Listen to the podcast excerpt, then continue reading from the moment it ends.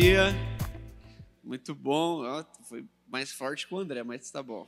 É, é porque o André é mais animado que eu também, né? Ah, a gente está muito feliz de estar aqui e é sempre uma alegria. É um esforço porque eu acho que as coisas mais felizes da sua vida foram fruto daquilo que te deu mais trabalho, né?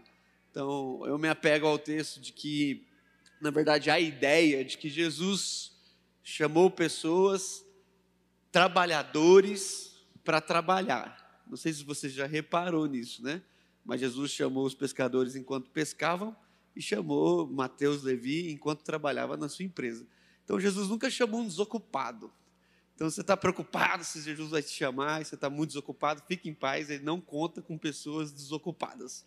Mas se você quer trabalhar e se você já trabalha, fique em paz, que Jesus vai depositar na sua vida muito mais trabalho, muito mais serviço na perspectiva daquilo que ele está construindo. Então, para mim, assim, tudo aquilo que é um esforço físico para poder uh, desempenhar aquilo que a gente entende que é a nossa vocação e principalmente aquilo que faz a gente encontrar com irmãos. Então, Carol até veio brincando comigo no carro, que eu, eu não consigo dormir dentro de carro, dentro de avião, quase nem durmo na cama. Então, eu sou um pouco mais acelerado do que o normal, assim. Ah, e ela veio falando, você está muito feliz. Eu falei assim, é, é, primeiro porque eu sou feliz, e segundo porque é muito bom vir aqui, assim, é uma alegria ver vocês, ah, Deus acrescentando. No outro dia que estive aqui também teve batismo, ah, muitas expressões, então eu não tenho dúvida de que é uma coisa de um fluxo, no sentido de que aquilo que Deus vai tirando de mim, vai pondo em você, vai tirando de você, colocando em mim e completando essa pessoa que é o nós, né? Ninguém aqui precisa viver sozinho. Deus não nos fez para isso. E assim, eu aceitei um desafio, já que nós temos a, é, a, a graça de viver em comunhão, assim, e já estou aqui há alguns anos, eu acho que já há uns sete anos que eu venho, volto, venho e volto. Mas assim, há, acho que não faz nem três meses da última vez. E aí o, o Rafa, é, ele falou assim, a gente está numa série em Efésios, e aí você vê assim, você, você, você pode falar na série ou de repente você, você quer falar outro dia, né? Porque se for falar nesse, tem que ser na série, né? Eu falei assim, não, eu falo na série, né? Tive é, várias opções, então eu falo aqui na série. É, dentre tudo que eu poderia escolher, eu vou nessa daí, né? Qual alternativa eu tenho, né? É, muitas escolhas nessa vida me foram dadas, né? E eu quero, assim, honrar a Deus pela sua palavra, sabe? É muito desafiador para nós, assim, é, abrir o texto bíblico e viver com a grandeza da palavra de Deus. Às vezes você olha para a gente que prega e acha que é difícil para nós falar. Não é difícil falar. Difícil é ter que viver ouvindo Deus e viver sabendo que nós somos diante de quem Deus é. Isso é difícil. É difícil olhar um texto desse e ter que vir aqui e, para além das minhas conclusões, às vezes precipitadas, poder ouvir Deus e falar: que propósito Deus tem para nós como igreja. E hoje eu quero ler com vocês o texto que vem a seguir na série, então, Efésios capítulo 2, leio os versos 19 a 22, porque além dele me forçar a pregar esse texto, ele ainda me deu só três versículos. Então, assim, a, a proposta foi boa, viu, André? Foi muito legal. E a gente lê esse texto e eu espero em Deus que a palavra de Deus encontre espaço nos nossos corações, no nome de Jesus. Amém. Versículo 19 diz assim: Portanto, vocês já não são mais estranhos e forasteiros, mas concidadão, concidadãos do povo santo e membros da família de Deus. Juntos somos sua casa, edificados sobre os alicerces dos apóstolos e dos profetas e a pedra angular é o próprio Cristo Jesus. Nele somos firmemente unidos, constituindo um templo santo para o Senhor. Por meio dele, vocês também estão sendo edificados como parte dessa habitação, onde Deus vive por seu Espírito. Amém. Se você quiser, pode deixar seu texto aberto. Nós tentaremos expor esses trechos.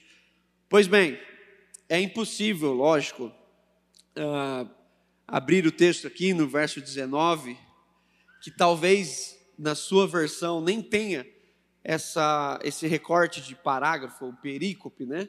Talvez aí o seu texto vai do 11 até o 22 no mesmo enredo, né? Na versão que vocês utilizam aqui e que eu tenho utilizado lá também, ele faz esse recorte. Mas a primeira coisa que a gente tem que fazer quando a gente cai nesse trecho aqui é pelo menos entender um pouquinho do que Paulo está construindo e vocês têm construído aqui ah, essa narrativa contínua, né?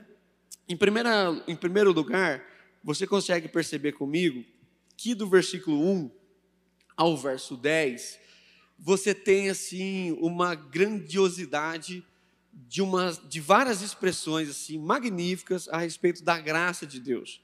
Então, ali nós encontramos aquele texto: ó, vocês é, foram comprados, vocês é, são é, agora filhos, não tem nada a ver com o que vocês fazem, é graça de Deus, é dom de Deus, não tem nada a ver com obras nenhuma, são coisas que Deus fez a favor de vocês, como o André bem falou há pouco, é sempre uma iniciativa do coração de Deus que encontra a nossa vida. Então, você vê um escândalo, como alguns dizem, um escândalo de graça, um Deus amoroso que desde a eternidade caminha em direção do coração quebrantado e quebrado do ser humano.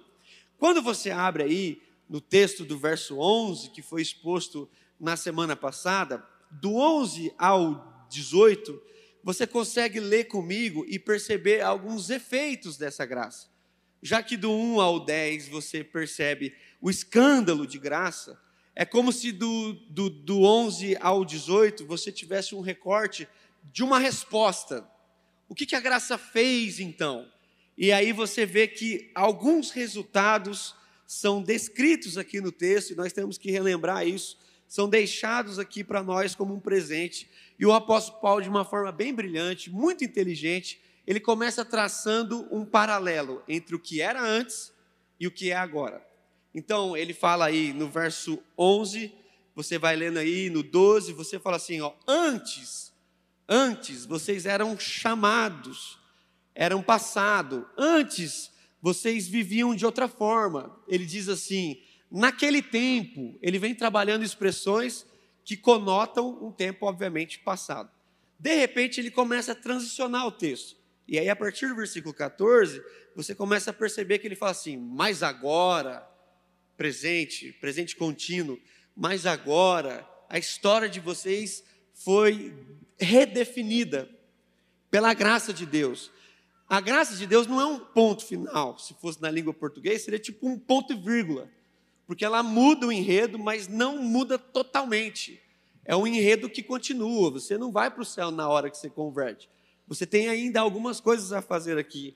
E aí ele vem trabalhando o conceito definitivo da graça de Cristo. Ele diz assim: ó, agora em Cristo, Cristo redefiniu a religião, vamos dizer assim, os conceitos judaicos, e Cristo atribuiu em si.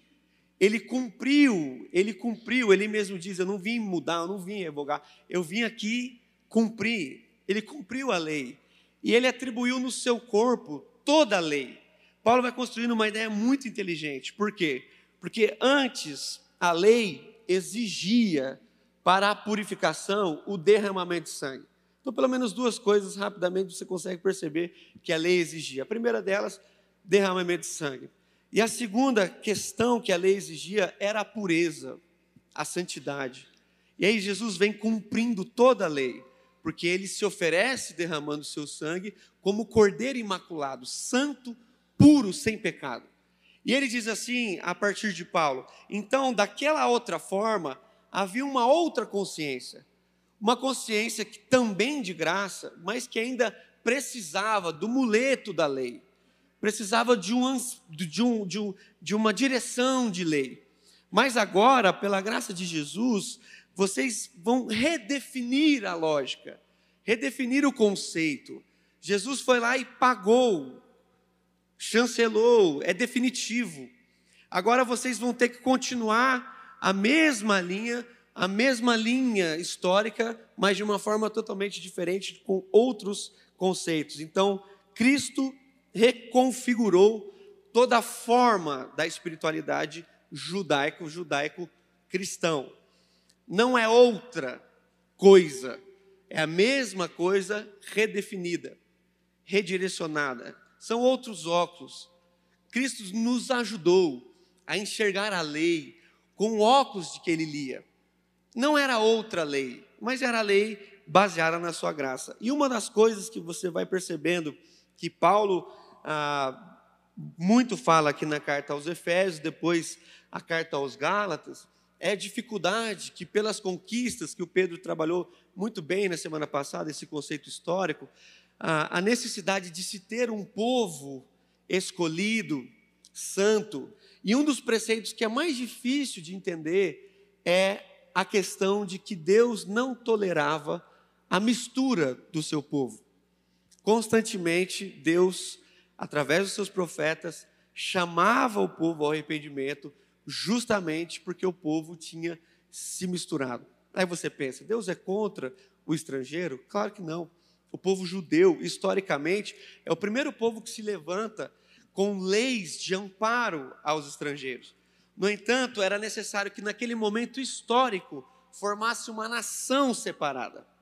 Uma nação que tivesse preceitos totalmente diferentes, por vários motivos. E essencialmente porque o Messias viria dessa nação. Então o Messias não poderia nascer numa nação confusa, sem direção, sem perspectiva. E Deus vai formando uma nação santa, separada, para que através dela todas as outras nações fossem alcançadas e abençoadas. É a promessa de Deus a Abraão: De ti serão benditas todas as famílias da terra. Houve uma dificuldade em entender a ideia da separação como santidade, no, no aspecto de que a partir de nós seria bendita todas as famílias, e o povo, sem perceber, for formando um clã. E cada vez com mais dificuldade. Quando você vê o povo voltando do exílio, é muito interessante que eles estão ali com Esdras, depois de Neemias. Você, quando lê a volta da Babilônia, você lê muito rápido, que vocês até falaram de Neemias em outro momento. Mas do momento em que eles são libertos ao momento que eles vão reconstruir o templo, passaram-se mais de 120 anos. E um dos motivos pelos qual eles demoraram tanto para a reconstrução foi que no meio da obra, no meio da obra, os samaritanos enviaram cartas ao rei e falando que aquele povo se voltaria contra ele. E o rei caiu naquela conversa e embargou a obra.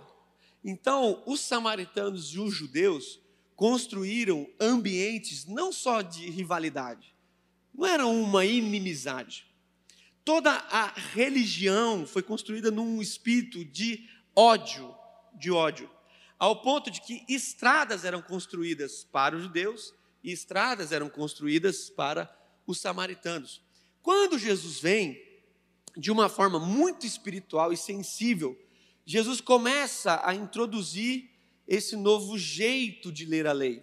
E uma das coisas mais grandiosas que Jesus fez foi mostrar aos judeus que agora em Cristo outras nações ou todas as nações teriam lugar. Que na, na, na caminhada cristã ele entenderia que não é mais pelo sangue de Abraão, mas é pelo sangue de Cristo. E no sangue de Cristo, todos seriam acolhidos, todas as nações. Por isso que Jesus começa a conferir espaço àqueles que eram odiados. Jesus andava com os pecadores e publicanos. Jesus tinha no seu time pescadores e cobradores de impostos. Talvez quando Mateus viu Jesus, é, quando Pedro viu Jesus chamando Mateus, Ele deve ter pensado: não, Jesus, estou devendo para ele, como é que vai ficar a nossa relação aqui? Ah, eram dois tipos de pessoas que não caminhavam juntas. Jesus, para ensinar, começou a falar a respeito dos samaritanos, e isso causava grande dificuldade na cabeça dos judeus. Aquele encontro majestoso que Jesus tem com a mulher samaritana. Aquela estranheza que a mulher samaritana apresenta. Como é que você, sendo judeu, conversa comigo, samaritana? Olha só como havia um abismo entre essas nações. Como é que você conversa comigo? Olha que interessante, quando Jesus foi traçar a narrativa, a parábola do bom samaritano, Jesus coloca nessa parábola aquele elemento inesperado, que passou-se no caminho um sacerdote, normal para o judeu, passou de largo. Em seguida veio o levita, normal para o judeu, passou de largo. Mas aí entra alguém que nem anda naquela rota. Descia um homem de Jerusalém a Jericó. Isso é uma rota de judeu. Ok? De repente, Jesus coloca o samaritano andando numa rota de judeu. Já é um princípio gracioso de que não há mais caminho que seja seu, que não seja meu. Não há mais espaços que seja seu, que não seja meu. Jesus vai dizer assim: passava esse homem pelo caminho e ele fez o que os homens que cuidavam do templo não fizeram. Isso talvez causou um grande efeito de raiva, mas Jesus estava querendo dizer assim: nós estamos iniciando um novo movimento, do mesmo livro, mas é uma nova página. É interessante, quando Jesus cura aqueles dez leprosos, um deles volta, e quando ele volta, Jesus diz assim: Onde estão os outros nove? Lembra desse texto? Onde estão os outros nove? Não vieram senão somente esse samaritano. Mas aí Jesus continua e diz assim: Então é o seguinte, você voltou, então eu te digo, agora você está salvo. Jesus está começando a dizer que a salvação vem de, vem de Davi, mas é de Davi para todas as outras nações. Ele ensinou isso em todo o tempo. Ele disse que o Espírito Santo seria derramado em Jerusalém. Em Jerusalém. Mas como sequência do fluxo do Espírito, ele encontraria os espaços vagos da Judéia, da Samaria e dos confins da terra. Mas você vai lendo Atos capítulo 1, você lê Atos capítulo 2, Pedro prega, 3 mil pessoas se convertem. Logo depois, Pedro prega, duas mil pessoas se convertem. A igreja de Jerusalém começa a se organizar. Começa a se organizar. Atos capítulo 6, a escolha dos diáconos. A igreja cresceu demais, os discípulos tinham que se dedicar à oração e à palavra. Homens foram escolhidos para o ministério do serviço, em especial do serviço das viúvas e das pessoas que estavam sem alimento. Atos capítulo 7 começa uma transição e você então entende ali o Estevão que prega maravilhosamente bem e que morre. Atos capítulo 8 na morte de Estevão, no último versículo, transição para o capítulo 9, você encontra a expressão de que a igreja então sofrera grande perseguição e eles fugiram. Fugiram para onde? Fugiram para a Judéia, fugiram para Samaria. Não era para eles irem fugidos, era para eles já estarem lá. Mas esse conceito de nação, ainda estava muito dentro deles. Por isso que Paulo vai ter que escrever de novo sobre isso, falando assim: não há mais judeu, nem samaritano, não há mais o escravo livre. Ele vai conceituando esses valores, e a gente foi lendo aqui no capítulo 2 e foi percebendo quanto Cristo deseja, anseia e entregou a nós o ministério da reconciliação. A partir da igreja, o ministério da reconciliação. Povos que nunca sentariam na mesma mesa, a partir de Cristo e da igreja, do seu espírito, se encontrando na reconciliação. Olha que coisa, Jesus vai dizendo aqui que Cristo, Paulo diz, perdão, que Cristo vai redimensionar. E aí você começa a ler ainda do 11 ao 18, o que Cristo fez. Algumas palavras você deveria grifar, se você pudesse. Cristo nos aproximou de Deus de novo. Cristo nos reconciliou. Cristo derrubou o muro da inimizade. Cristo trouxe a paz. Não sei se você percebeu, mas o texto fala três vezes de Cristo como paz. Paulo diz que Cristo é a paz, que Cristo faz paz e que Cristo traz paz. É como se Paulo falasse assim: Eu li Isaías capítulo 9. Eu sei quem é o príncipe da paz. O príncipe da paz é paz. O príncipe da paz promove paz. O príncipe da paz traz paz. Por quê? Porque ele é. E aqueles que estão nele, consequentemente, devem trabalhar nesse mesmo espírito de paz, de reconciliação. É interessante que quando Jesus ah, começa a pregar, uma das coisas mais dificultosas em relação ao governo romano é que o governo romano se levantou com uma bandeira e o governo romano dizia assim: Nós temos a Pax Romana, nós instalaremos a paz sobre todos os territórios. E Jesus diz assim: Não, a minha paz vos dou, e não vos dou como Roma dá, a minha paz vos dou. O meu reino é um reino de justiça de paz, de juízo e de reconciliação. É interessante que quando Isaías escreve a respeito do príncipe da paz, ele usa a expressão shalom. Quando a gente pensa paz, a gente pensa uma pomba branca. O que você pensa de paz? Você pensa um lugar que as pombinhas estão soltas, e você joga milho para elas. Não sei se pomba come milho, pelo menos come pastel. Na minha cidade elas comem pastel. Você joga o pastel para ela e aí você vai ali e ela vem e você tal. Aí passa alguém com um cavalo sem celas, sem sem sem arreio, sem nada. E ele passa ali cavalgando. Não. A expressão paz não diz respeito a esse lugar assim que você às vezes pensa que vai ser. Não. A expressão paz como shalom diz respeito a uma ordem sobre todo o caos. É como se Jesus dissesse assim: Eu vim trazer ordem sobre todo o caos. E, em primeiro lugar, sobre o caos do coração humano. Eu vim colocar em ordem tudo aquilo que estava em desordem. Quando Jesus diz assim: A minha paz vos dou, Ele está dizendo assim: Só eu posso te dar aquilo que vai trazer descanso e ordem para sua alma. Mas através de você, você será um agente de paz. Então ele veio para isso. Ele veio trazer esse lugar. Mas uma das outras dos outros aspectos da paz que Jesus vem trazer é a paz relacional. É o encontro. Aqui o texto diz assim: Jesus Cristo derrubou o muro da inimizade. Que muro é esse? Não sei se você sabia, mas no recinto do templo havia um pátio dos gentios.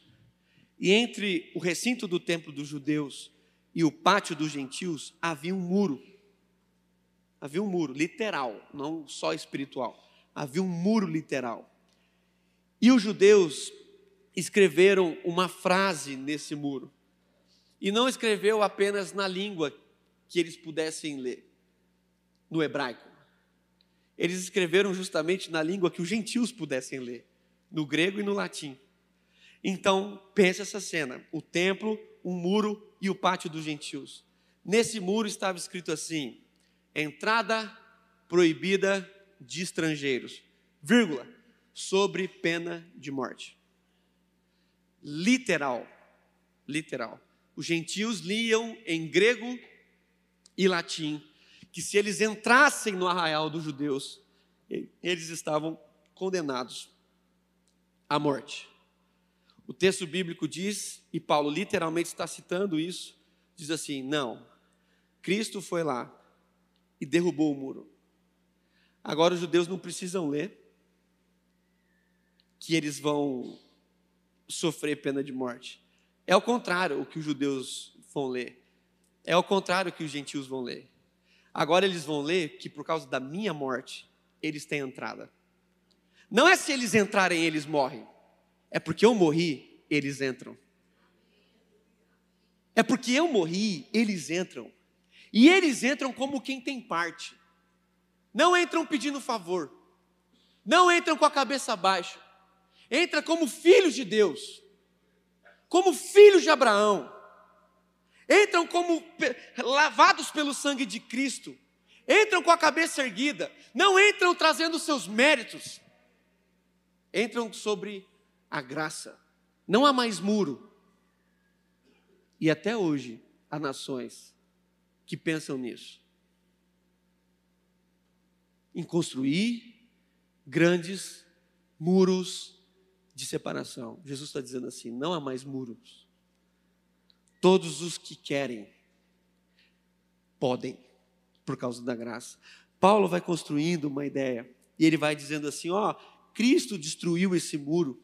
E ele não destruiu só esse muro para que o povo pudesse transitar de lá para cá. Não. Ele destruiu esse muro para que o povo pudesse pertencer. Preste atenção no nome de Jesus. Esse muro não está quebrado apenas por, pela graça de poder ir e vir. Esse muro está quebrado pela graça do pertencimento. Há gentios que nunca entraram no templo, como eu e alguns de vocês, ou todos vocês. E não é porque eu não entrei que eu não pertenço. Porque Jesus não está falando apenas de um lugar, de um muro. Aquele muro representa todos os outros. Todos os outros. Jesus foi construindo essa lógica. E olha o tanto de figura que Jesus usa, que, Pedro, que Paulo usa, e se você quiser, você vai grifando aí. Ele usa a figura do corpo, ele usa a figura da família, ele usa a figura do povo, ele traz a expressão do concidadãos. Concidadãos é um, é um green card. Aquela ideia de que quando eu chego na alfândega, quem já viajou sabe o que é isso. E aí chega uma hora que você está, você está, você está até que bem. Até que chega aquele lugar assim, estrangeiros, aí você vai. Por isso você fica meio sem graça assim. Depois da vergonha vem o medo. Principalmente quem foi para a América, né? Eu não sei porquê, você está em dia, você é marido de uma só mulher, você pagou tudo, suas crianças estão com você, mas você está com medo. Medo do quê? Medo de voltar medo de passar vergonha. Se isso já mexe com o nosso coração, imagina o que é para a nossa alma saber que ela estava distante e de, totalmente corrompida em direção a outro lugar onde Deus não está. Jesus falou assim: não, não é isso. Agora vocês são concidadãos, vocês são edifício. E numa crescente óbvia, gente, o texto bíblico é rico. Isso aqui é como um ápice. Ele vem construindo corpo, família, povo. Corpo, família, povo. Ele diz assim: com cidadãos, edifício, santuário. Santuário aqui é a coisa mais bela e talvez se a sua grifo era de, de verde, aí você grifa de vermelho. Santuário vermelho. Versículo 21 e 22, ele diz assim: Nós fomos unidos e construímos, construindo um templo santo. Grifa que templo santo. Edifícios como parte dessa habitação. Presta atenção no nome de Jesus. Há duas expressões para templo em grego. Primeira delas, primeira delas, hieron, que significa o templo todo, o espaço todo. E há uma outra expressão para templo, que é naus. O naus significa o santo dos santos. Presta atenção no nome de Jesus. No tabernáculo, no tabernáculo, você tinha o pátio, ok? O lugar santo e o lugar santíssimo, que alguns chamam de santo dos santos. O lugar santíssimo era reservado ao sacerdote, que tinha a entrada desse lugar a possibilidade de entrada para esse lugar uma vez por ano. Presta atenção no nome de Jesus. Uma vez por ano, o homem com a maior patente da nossa espiritualidade podia entrar nesse lugar uma vez por ano e ainda era amarrado com uma corda. É essa mesma expressão aqui. Paulo está como quem diz assim: em Cristo vocês não entram lá, vocês são esse lugar. Vocês não vão lá de vez em quando. Não é uma vez por ano. Não é se der. Não é todo dia. Esse lugar, mas não é um lugar que se vai, é um lugar que se é. Paulo está dizendo assim: agora em Cristo, vocês são o santo dos santos. É você, mas não é só você. Somos nós. Nós somos, presta atenção, no nome de Jesus, ele está dizendo assim: as partes edificadas formam um templo santo. As partes, plural, formam o templo. Santo, bendito. Ele está dizendo assim: agora, meus irmãos, vocês que foram chamados por Deus, redimidos por Cristo, viram o que eu fiz, agora é em vocês que eu vou morar. Agora é através de vocês que eu vou me revelar, porque nas expressões do tabernáculo entre o pátio, o santuário e o Santo dos Santos, você sabe qual é a diferença do santuário para o Santo dos Santos? O santuário é o lugar da adoração. Fácil. O santuário é o lugar da adoração. Por trás daquela cortina, o Santo dos Santos. Sabe o que significa o Santo dos Santos? É o lugar da presença. Paulo tá, está como quem diz assim: pelo mistério da obra de Cristo, o que era geográfico, material, pequeno, não sei se você sabia, mas o Santo dos Santos é muito menor do que você pensa, nas proporções bíblicas. Ele está dizendo assim: agora não, agora são vocês. Vocês são um templo só, vocês são o Santo dos Santos que caminha sobre a terra. Presta atenção no nome de Jesus. Antigamente, todos os que eram judeus tinham que ir até o templo, pelo menos uma vez por ano. Agora não são mais aqueles homens e mulheres, e nem nós, que devemos ir ao templo para, através do sacerdote, entrarmos no Santos dos Santos. Não, agora é o Santo dos Santos que caminha em direção a todas as pessoas, através da igreja. Jesus foi reconfigurando. Quando Jesus conversou com Moisés, Êxodo capítulo 25, versículo 8. Jesus, Deus diz assim: Vocês farão um santuário para que eu possa habitar no meio de vocês. Preste atenção. O povo foi caminhando, construíram um tabernáculo que é bem pequeno. E depois do reinado de Davi, ele pediu permissão a Deus para construir o templo. O templo já é bem maior. Mas para além das dimensões, daqueles espaços, uma diferença assim, é gritante fora o tamanho em relação ao tabernáculo e o templo. Qual é a maior diferença entre o tabernáculo e o templo? É que o tabernáculo se movimenta. Por isso que Jesus, Deus diz assim: Eu habitarei nesse lugar, no meio de vocês. Tinha uma nuvem.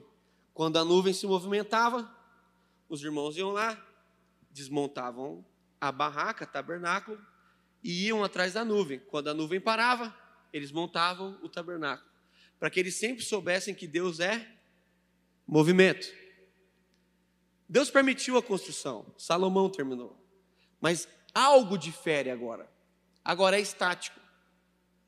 Tudo bem. Deus permitiu. É estático, mas Deus permitiu. Aí quando João vê Jesus, além de dizer assim: Esse é o Cordeiro de Deus que tira o pecado do mundo, João diz assim: E o Verbo se fez carne e habitou entre nós. Aí você grifa habitou.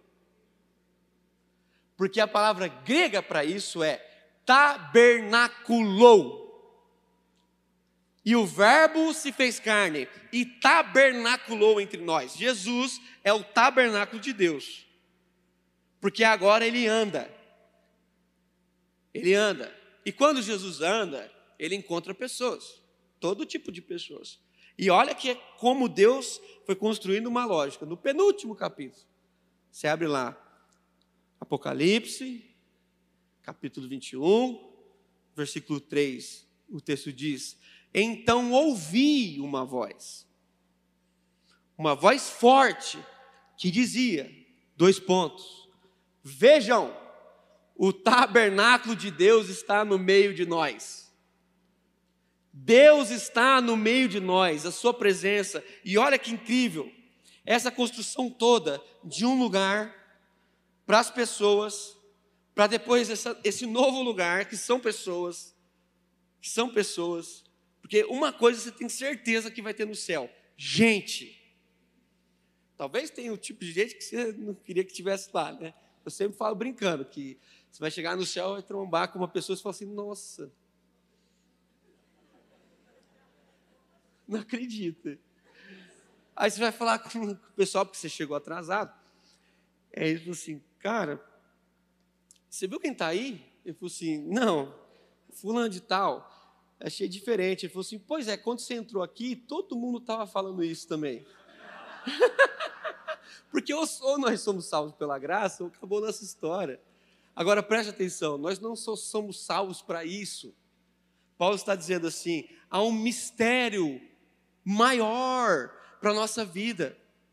Que agora, esse lugar santíssimo, esse lugar cujo aquele que entrava, entrava uma vez por ano, com vestes estalares. Não entrava de qualquer jeito, não entrava qualquer um, não entrava qualquer dia. Agora nós, pelo sacrifício de Cristo, podemos não apenas entrar, mas ser. Por isso que eu comecei dizendo que o pior não é pregar. O pior é ter que conviver com essa informação. Olha o tamanho da graça de Deus o lugar somos nós. Isso me responsabiliza. Isso me atribui pelo menos três questões que termino com elas. Antes disso, havia alguns homens conversando a respeito da, do caminho de Emaús, lembra? Vocês cantam aqui, Emaús? Ah, Lucas capítulo 24. Jesus se pôs no caminho, começou a conversar com os discípulos, e conversou, conversou, pregou, pregou, e no meio, quase no fim da noite, ele entra numa casa, parte o pão. Os discípulos que caminharam com ele o dia inteiro, que ouviram o próprio Jesus pregando o dia inteiro, não tinham percebido que era ele. E de repente, quando ele parte o pão, eles viram texto bíblico que foi dado a eles essa graça de perceber que era Jesus, mas Jesus desapareceu. Você já se perguntou assim, para onde Jesus foi? O que teológico, hein, pijama? Só você aqui para responder isso. E um dia, fazendo uma pegadinha, aquele que pensava ser culto perguntou ao homem simples pescador: Para onde Jesus foi? Ele disse: Simples, para dentro deles.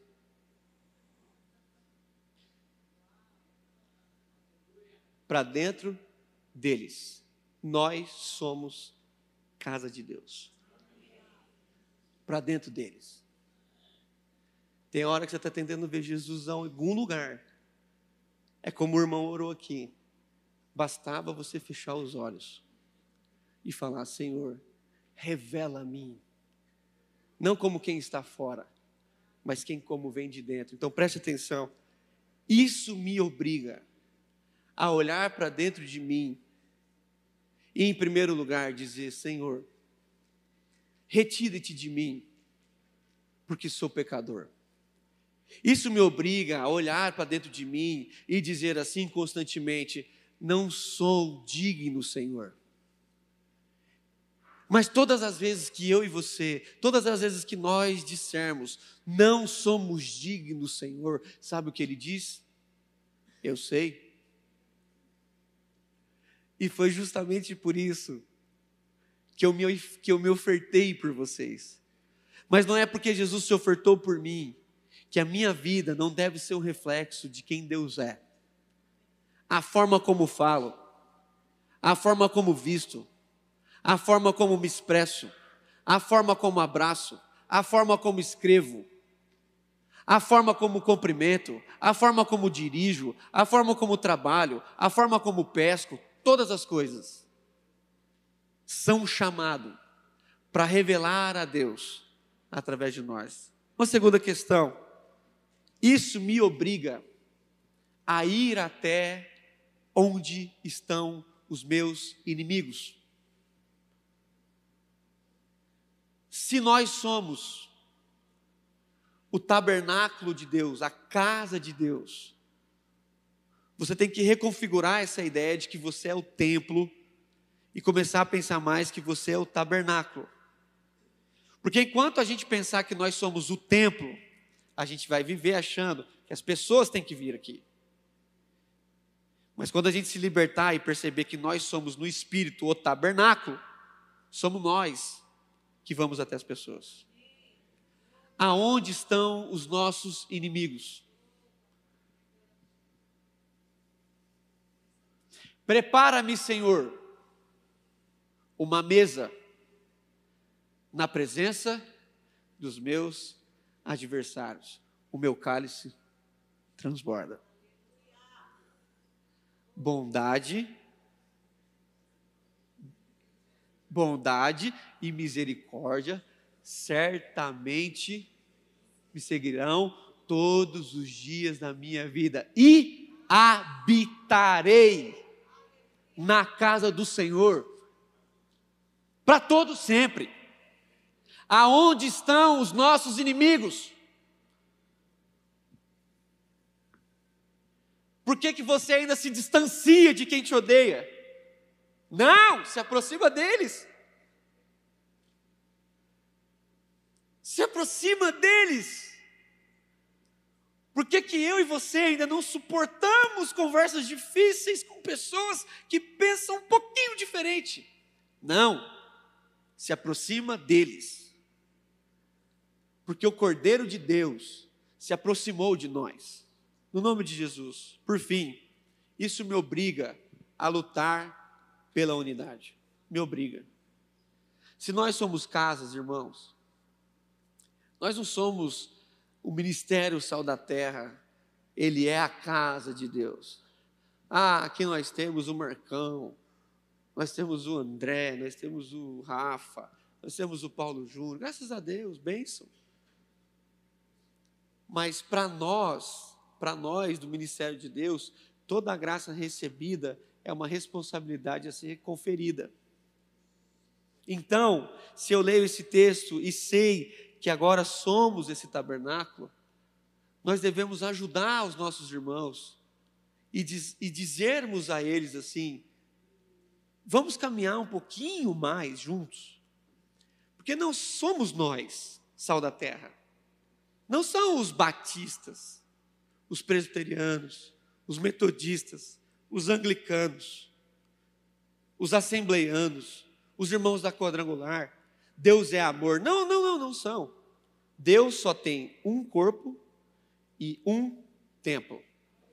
No nome de Jesus. Então, eu queria clamar a Deus por esses três fatores: santidade, Irmão, no nome de Jesus, é um chamado de Deus para nós. Santidade. O santo dos santos morando em nós, santidade. Clamar a Deus por Senhor, me leve até onde estão os perdidos, os inimigos. Eu quero um dia ver essa mesa cheia, Senhor. Aí você pensa nos corintianos. Nada contra. Eu amo os corintianos. Você pensa dos palmeirenses que estão aí achando que sim, vai ser assim para sempre. Não vai, irmão. Já já voltou normal. Ah, você está pensando coisas que sim. E nós vivemos num tempo tão difícil. Nossos irmãos se matam do outro lado do globo. E aqui nós nos matamos nas redes. Nós nos matamos nas redes. Aqui a gente briga por teologia. Você já viu uma briga por teologia? Um cara querendo bater no outro porque ele não pensa igual. Aqui a gente deu conta. No Brasil a gente é sofisticado. Aqui nós não sabemos essa partilha. E eu acredito que nós, aí sim, como Ministério Sal da Terra, podemos sim ser essa luz, assim, esse sal mesmo, que aponta um caminho. Porque nós somos muito diferentes. Nós somos muito diferentes. Você sai daqui vai lá no Carlão, no farol, você fala, eu entrei em outra religião. Não é nem outra paróquia, né? Aí você vai lá na Dogas assim, alguém tem que avisar o conselho que está acontecendo aqui. É isso, irmãos. Mas não é só isso. É a partir de nós, para todas as nações.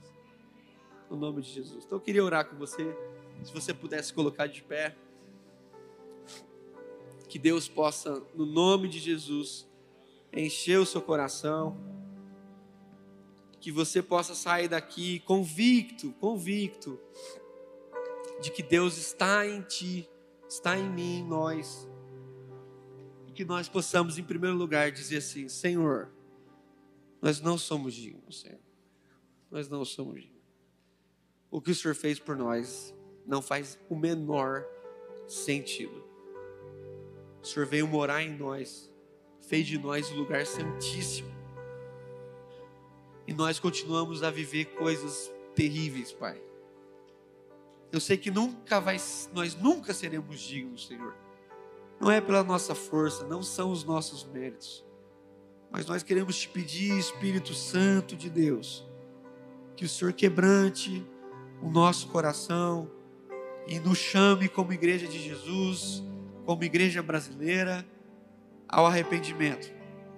Oh, Pai, no nome de Jesus, quebranta os nossos corações. Pai, derrama sobre nós uma condição de desfrutar da presença dos nossos inimigos com alegria, como quem diz: meu cálice transborda. Agora sim eu estou feliz, porque o Espírito de Deus gerou em mim uma força ao ponto de me alegrar com a pessoa que eu mais odiava. E agora ela é convidada de honra. Agora eu posso morrer, porque eu completei esse ciclo. Pai, no nome de Jesus, que nós aqui em Goiânia, aos arredores, do estado, nos estados e aqui na nossa nação e no mundo, que nós possamos expressar o esforço de mais de 30 anos dizendo a mesma coisa. Nós, como Ministério Sal da Terra, lutaremos e morreremos pela unidade da igreja. No nome de Jesus. No nome de Jesus.